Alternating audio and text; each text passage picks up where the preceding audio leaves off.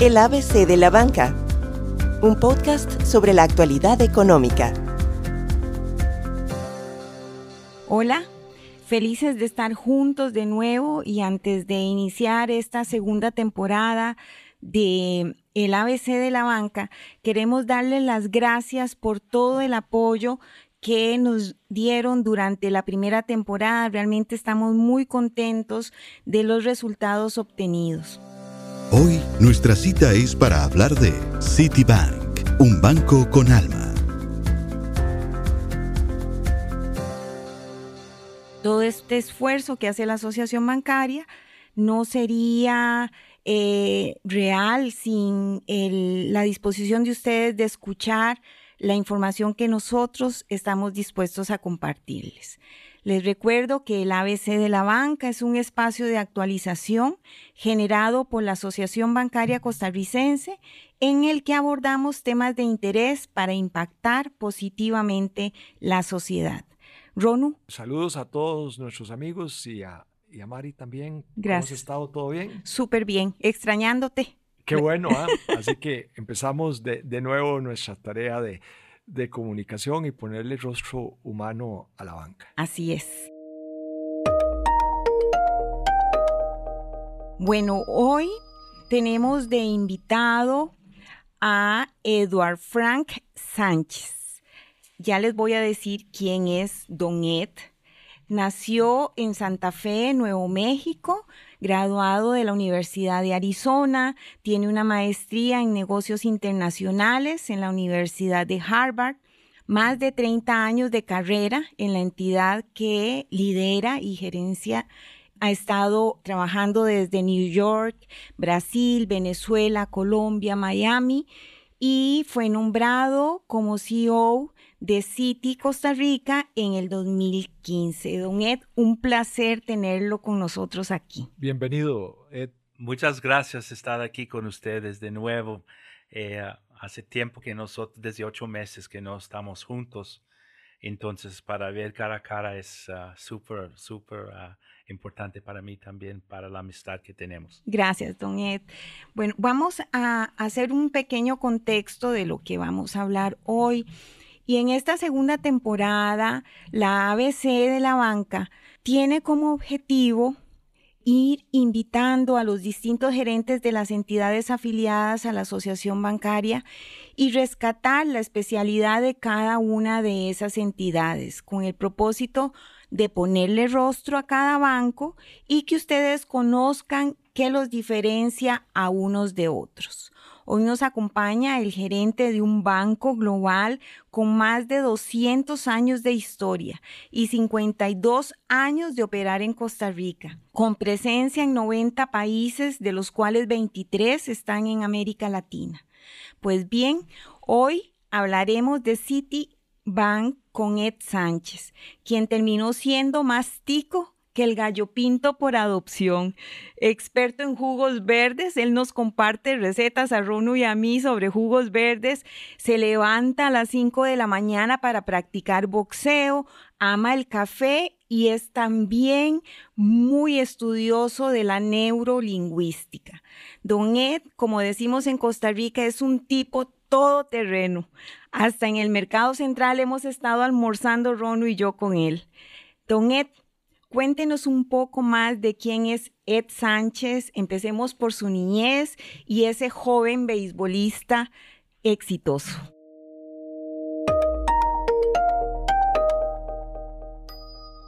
Bueno, pues ah, déjame pensar. En primer lugar, como mencionaste, yo nací en Santa Fe, Nuevo México. Es en el suroeste parte de los Estados Unidos. Eh, solamente geográficamente para para poner en la mapa es California, Arizona, Nuevo México, en el norte, el norte en la frontera de Colorado. Entonces es un lugar muy, muy interesante, uh, alto, 2.500 metros, tiene cuatro estaciones, entonces está muy frío, hay, nieve y todo, está, eh, um, you know, es un lugar, eh, tamaño de Santa Fe, creo que hoy en día tiene 200.000, en mi época era como la ciudad Colón. Entonces yo estoy muy, muy acostumbrado como como tú deciste, ah, mi, mi, país adaptado de, de Costa Rica, eh, quiere estar aquí. Yo uh, crecí, des, tengo una hermana que vive en Denver. Toda mi familia es de Colorado. Mi abuelos, los dos, los dos lados de mis papás. Ellos, uh, uno de los temas que hasta hoy mi esposa de 32 años no entiende por qué mis padres no enseñaron a mí y mi hermana español. Sí. No enseñó porque quería que nosotros somos americanos, Mm. que podemos hablar inglés sin acento. Y como ustedes saben, you know, mi, mi país tiene discriminación todavía. Y imagínate en la época de mi- mis padres, en los años 50, ah, you know, decidieron de, mira, no, mis hijos van a hablar inglés perfectamente. Y siempre usaba español como para esconder algo de, de nosotros cuando hablaban en español. you Los know, y- secretos en español. Exactamente, los secretos de español. Entonces yo sabía solamente palabras en español, you know, mesa, ah, anteojos, ah, luz, ah, hombre, mujer, pero no sabía cómo hablar. Entonces era cuando yo después de Harvard me entrevisté con City porque yo quería tener un, un career internacional y City era un lugar para, para tenerlo. Y yo quería un career en América Latina.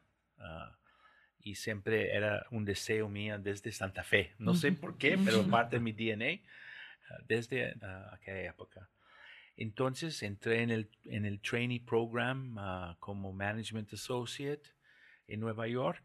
Quedé un año entrenando, haciendo cursos y programas. Y luego después me mandaron a Brasil. Y ah, ahí un curso intensivo ah, de Berlitz y me mandaron a, a San Paulo. Ah, estoy yendo para Brasil. Sí, Brasil. Sí. You know, un gringo yendo para Brasil. you know. Estaba súper feliz.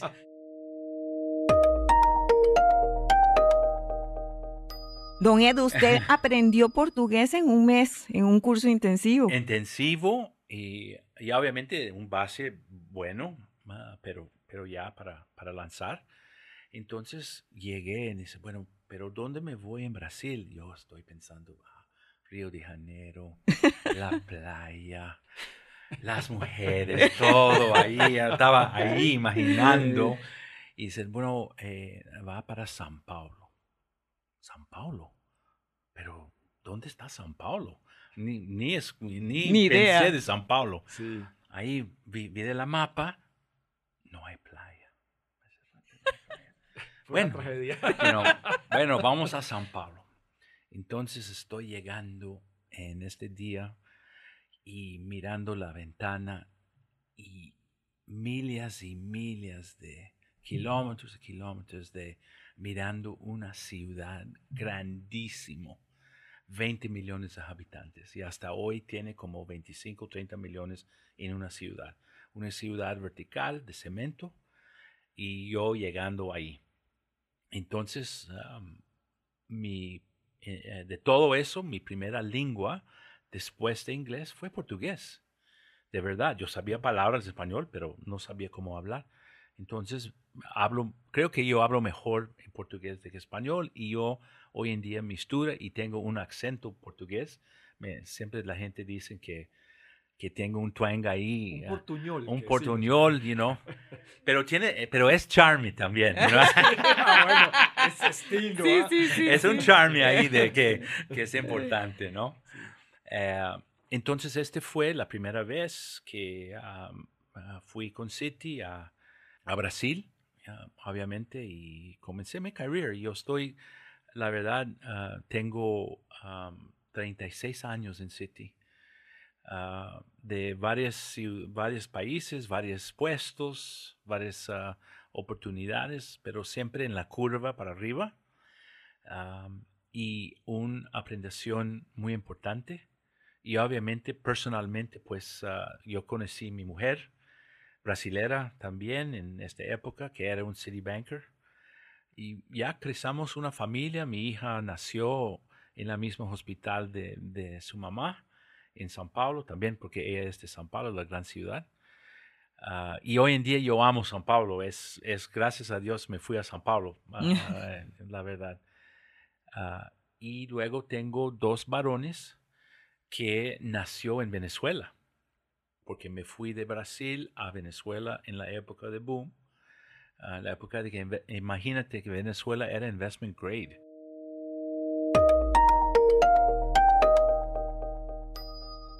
claro, ¿en qué año?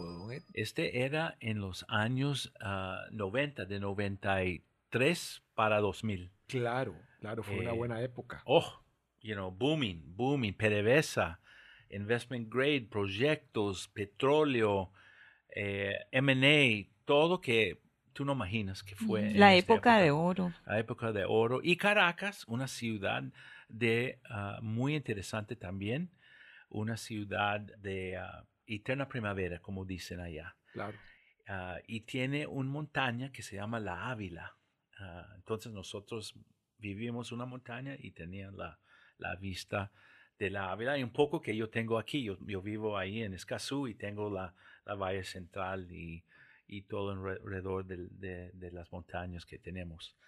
Pero realmente la época de Venezuela fue, fue muy interesante. Obviamente mis hijos nacieron allá y mis hijos aprendieron español. Ah, y hoy en día hablan español perfectamente, mejor que yo. Ah, hablan inglés porque siempre en la familia, you know, habla con, con mami en portugués y con papi en, en inglés. En inglés. Entonces siempre fue los dos Ujú. misturas y ahí juegan en español en, en Venezuela. Entonces, eh, cuando fuimos a Miami para vivir ah, 11 años, mis hijos ni, ni hablaban muy bien inglés porque solo hablaba conmigo y yo trabajaba, entonces eh, no era perfectamente inglés. Y you know, casi no entraron en la escuela porque pensaron que no hablan inglés pero, you know, muy bueno. So, pero hoy en día mis, mis hijos son, hablan tres idiomas perfectamente, dos hablan cuatro idiomas, uno italiano, uno francés. Entonces, una familia muy global, muy I- igual que el banco. e- igual para el banco también. Y sabes qué, una cosa, el banco no permiten que los niños trabajen en el banco. Eh, Es una cosa Los que hijos Los hijos de los colaboradores no pueden no trabajar pueden en el banco. depende en su nivel, no puede. Sí, en mi nivel es muy difícil de mis hijos Que puedan entrar al banco. al banco.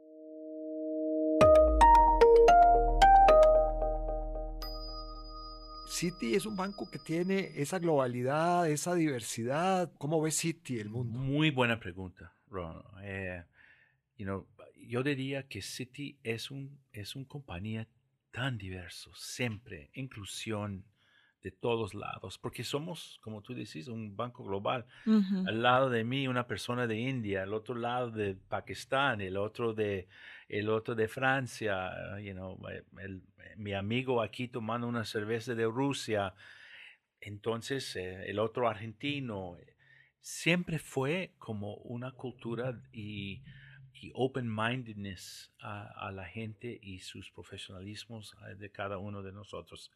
Entonces, por mí, ese me ayudó bastante, pero yo diría que el, raíz de diversidad e inclusión venía de mis padres. Porque desde, desde niño, mi papá siempre me dijo, mira, ah, hijo, todo mundo es igual, no you know, trata las personas con mucha educación, no importa su nivel, ah, ser muy educa- educado siempre, muy polite, um, siempre tiene paciencia con los viejitos, ah, you know, se- siempre tenía este como un, un, un grounding ahí con, con la familia que me ayudó. Don Ed, bastante. su papá tenía eh, incapacidad visual. Sí, sí. Bueno, mi papá, you know, y yo han postado ah, de mi papá también, especialmente en Veterans Day, porque mi papá fue en World War II, en la Segunda Guerra, fue a defender la Pacífica, el lado pacífico de Estados Unidos contra los japoneses. Ah, invadió y mandaron él a, a las Islas Filipinas para defender ah, toda la base que estaban allá.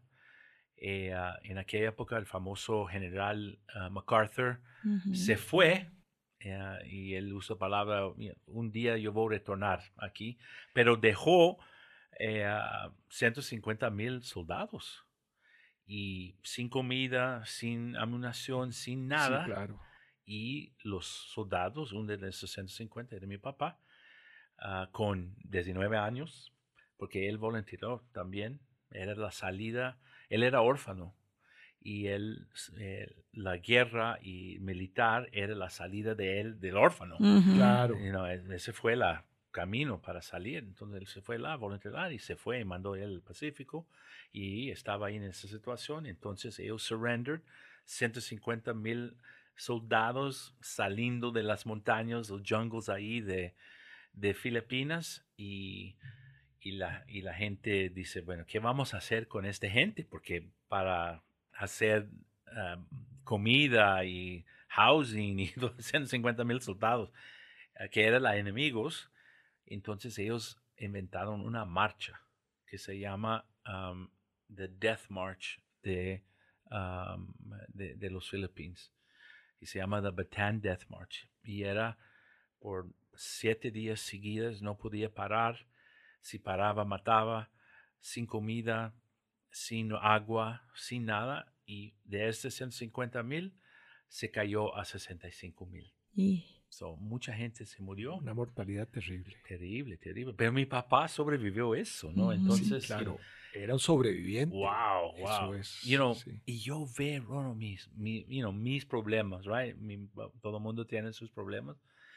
Pero yo no imaginaba mi, mi papá en los problemas de ahí, en captura. Y quedó en, en captura por cuatro años y medio. Wow. Sí, ah, sí, en bajo de todo eso, prisionario, prisionero.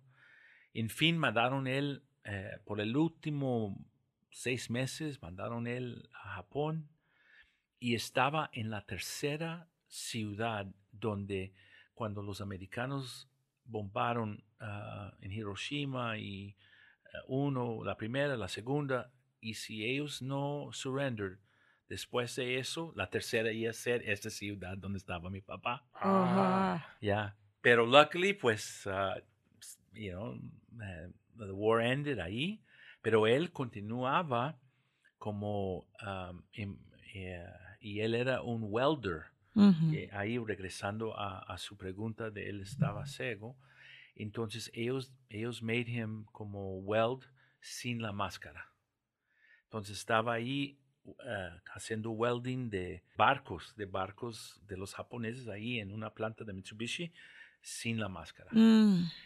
Y con tiempo este causó que en un fin de él, él, él murió con 59 años, muy joven. Muy joven pero los últimos cinco él estaba, you know, muy mal de, de vista, ¿no? Entonces, uh, y todo, todos los disabilities, you know, y ahí hablamos de que estamos haciendo en la comunidad de Costa Rica, uh, sponsoring pues Camila Haas, la nadadora de, de, nosotros ahí en Tokio, en los Paralímpicos ahora. Ella nada mañana, fue la primera. Súper. Sí, entonces, como yo vi mi papá sufriendo de una disability de no poder ver y todo ese proceso de, de living with como este handicap que él podía, no podía trabajar más y leer mucho más y todo eso. Era eso que yo también tengo, quiero ayudar la gente que tiene un handicap eh, en, en el mundo, especialmente traer para el banco, para ayudar en una función que podemos y infelizmente creo que no tenemos bastante y podemos mejorar en este campo ah, de, traer gente que, que, no tiene, como Camila, no tiene brazo desde, desde, que nació. Desde nació. Ah, la mitad, y, pero ella es nadadora, ¿no? Ella es nadadora. Sí, claro. Es, que yo admiro tanto. Es impresionante. Ah, impresionante. impresionante. Ella dice que cuando nada siente que vuela y tiene alas. yo, imagino, yo imagino. una muchacha, pero imagina si Camila quiere hablar, quiere trabajar en sitio en la banca. Es una persona que nosotros debería apoyar en una función y ayudar y, y no solamente ella, pero otras otras personas, personas que que tiene un handicap físico, un handicap como mi papá de, de visualización. Eh, um, you know, eh, creo que hay, hay varias cosas que la banca puede mejorar. es decir, a la par de, la, de los fríos números y de las finanzas, hay toda una agenda. Hay una agenda, sí, no, no, y es verdad, no es solamente los números. Eh, es, somos obviamente invitados a Costa Rica. Estamos aquí 52, ahora estamos celebrando 54 años. Somos el banco más viejo privado en el sistema, pero estamos aquí como invitado al país para trabajar y parte de este trabajo no es solamente de ah, ayudar a nuestros clientes, claro que sí, pero también ayudar a la comunidad. ¿Cuál es el negocio principal de Citi en Costa Rica? ¿Cómo, cómo se caracteriza? Citi es 100% un corporate bank, un banco cooperativo que tiene clientes de, de alta escala, principalmente dividido por varios segmentos. Primero segmento es el segmento de gobierno, segmento de cooperativo, segmento de multinacionales y segmento de bancos. Ah, también mis amigos, mis, mis colegas son mis clientes también, ¿no? Ah, obviamente tiene un Chinese Wall ahí con todo, pero ah, ayudamos la banca, los bancos locales acá también. Es parte de nuestro perfil de, de, clientes. Ah, en, cuando yo llegué en 2015, como dijiste, la tarea que yo tenía era de vender el banco consumo. Este era porque nosotros era en una estrategia de ser ah, solamente un banco cooperativo. Y hoy en día en América Latina somos 100% eh, un banco cooperativo, menos en México, donde, donde somos el dueño de City Banamex.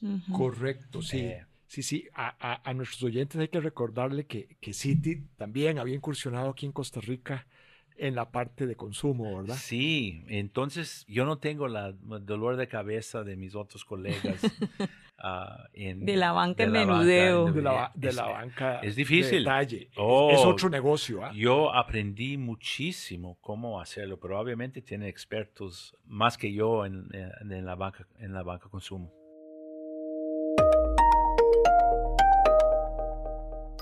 Ed, cuando te dicen vas a Costa Rica, ¿qué fue lo que pensaste? Ah, ah bueno, gracias a Dios. Playas, ahí sí. no, sabes que yo, yo ah, ya venía a Costa Rica porque yo tenía un trabajo en Miami manejando el lado corporativo del Corporate Investment Bank desde Miami, de América Central y Caribe. Entonces yo, pues, yo visité San José, los clientes nuestro acá como el jefe de esta área de de la banca de inversión y corporativo ah, centralizada en, Miami. Y obviamente, you know, conocí los ticos, conocí los clientes, conocí uh, Arenal. yo, yo, yo tenía un poco de feeling sobre, sobre Costa Rica. Entonces, me, cuando me invitaron para ir a Costa Rica, yo estaba súper animado. Y San José tiene un secreto, dos horas y quince minutos de Miami. Sí. Cierto. Y ese es, no hablen mucho de eso porque es un secreto que nadie sabe. sí, sí, definitivamente.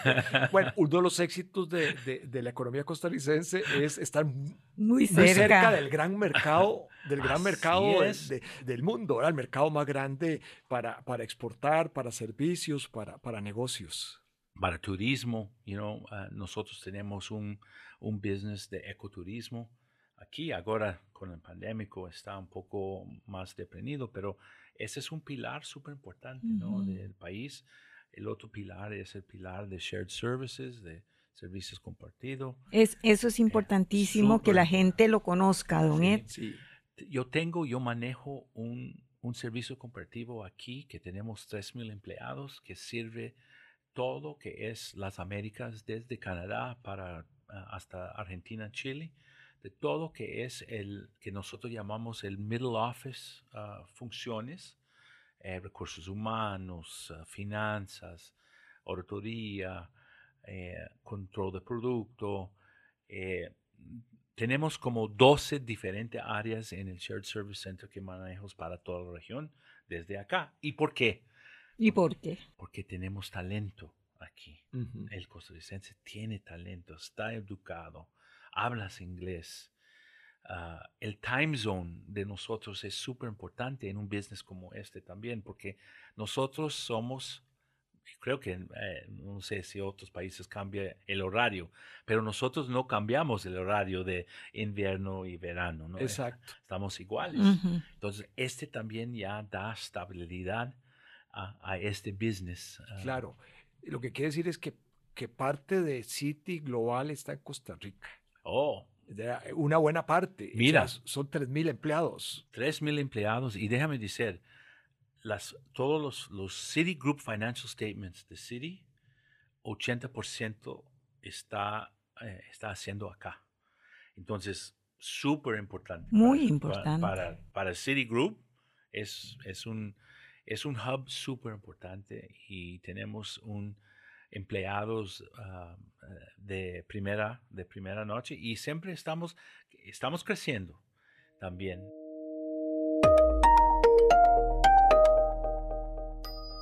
Don Edson, 3.000 del centro y cuántos de City? 125.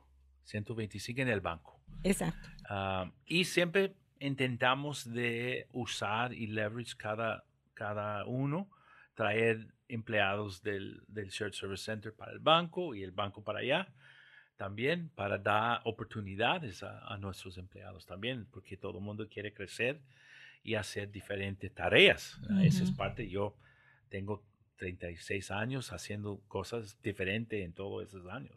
Don Ed, ¿y, cómo ha cambiado eh, toda esta circunstancia sanitaria, la visión del banco en su funcionamiento? Bueno, estamos, todo mundo está en la casa trabajando. Work from home. No han retornado todavía a las oficinas. La esperanza es que vamos a ver si ese delta no aumenta tanto. Vamos a ver un plano poco a poco de regresar, regresar con la gente que son vacunados, que son la primera línea con clientes, ah, y, y todo en un base voluntario. Ah, si quiere regresar. Pero mucha gente quiere regresar, la verdad. You know, después de, 12, después de 18 meses en la casa, sí. no, no sé cómo está su casa, pero, you know, la mía, you know, eh, es como, es como, I'm ready, you know. Sí, sí, sí, avíseme. Uh, you know, eh, pero era, you know, esta época de pandemia ayudó las familias también se más cercanas. Pero, you know, now es como getting old. you know? Exacto. un, poco, exacto. de eso. Pero todavía trabajamos desde la casa. Ah. y, y, City Global me llama la atención que ha establecido em, políticas. Por ejemplo, los bienes son libres de Zoom. Ajá. Exactamente. Este, y lo otro que, que estuve viendo es que eh, sacaron un producto donde las inversiones que hacen las personas se están direccionando hacia sectores de investigación científica, eh, desarrollo médico. Entonces es un ganar-ganar porque el banco sigue captando, pero se le está ayudando al mundo a evolucionar científicamente ante toda esta eh, crisis sanitaria. Ah, Exactamente, tú, tú dijiste mejor que yo podía decir, exactamente eso. Eh, ah, somos un banco que quiere invertir en sus empleados, quiere ayudar a la comunidad, quiere que la gente crece y quiere ser un banco con una alma. Qué lindo mensaje. You know, ah, nuestro CEO, ah, Jane Fraser, que conoce Costa Rica varias veces, está aquí con nosotros. Este fue su mensaje a nosotros y ese mensaje está llevando a todo el banco. Somos un banco con una alma y ese alma es una alma abierto ah, de escuchar mejor, de ayudar a los empleados a crecer, de ayudar a nuestros clientes en digitalización, porque todo el mundo está yendo en ese camino, en ese reto de ser más digital, más data management, y somos siempre cuando yo llegué en el banco, desde el inicio, back then, un senior en aquella época me dijo que somos una compañía tecnológico con una licencia de banco. Desde aquella época inventamos el ATM. Imagínate que Citi inventó en los 70s la máquina de, 24 horas. Ah, inventamos la aplicación de certificado de depósito. Entonces somos siempre intentando de invitar innovar nuevas cosas para nuestros clientes cooperativos. Y así es, eh, ganamos uh, you know, mejor banco de inversión de Euromoney este año pasado, lo mejor año, lo mejor banco de digitalización en la TAM. Entonces, esa es una prioridad que tenemos en Costa Rica, sin duda, para ver cómo podemos ser más innovado y, más tecnológico. Yo creo que ese es un buen cierre eh, con Ed. Un extraordinario ser humano ha, sido una, ha sido una excelente sorpresa toparnos con Ed al frente del, del Citibank. Así es, ha sido un placer, don Ed. Gracias por su tiempo y sobre todo muchísimas gracias por su amistad sincera y mm, eh, esperamos vernos pronto de nuevo. Ojalá que sí, que podemos estar dando brazos y, y, tomando un almuerzo ahí en el mercado de nuevo. Así es. Exactamente, y que lo tengamos por mucho tiempo más. Así es. Bueno, les recuerdo, en la ABC velamos por su salud financiera. Los invitamos a que escuchen el próximo episodio en el que vamos a tener un caso real de desastre financiero y saneamiento para entender cómo funciona una tarjeta de crédito. Sigue a la ABC en Facebook, YouTube, LinkedIn y a Ronulfo Jiménez en Facebook y LinkedIn y a mí en LinkedIn. Chao, nos vemos pronto. Hasta luego. El ABC de la banca, un podcast sobre la actualidad económica.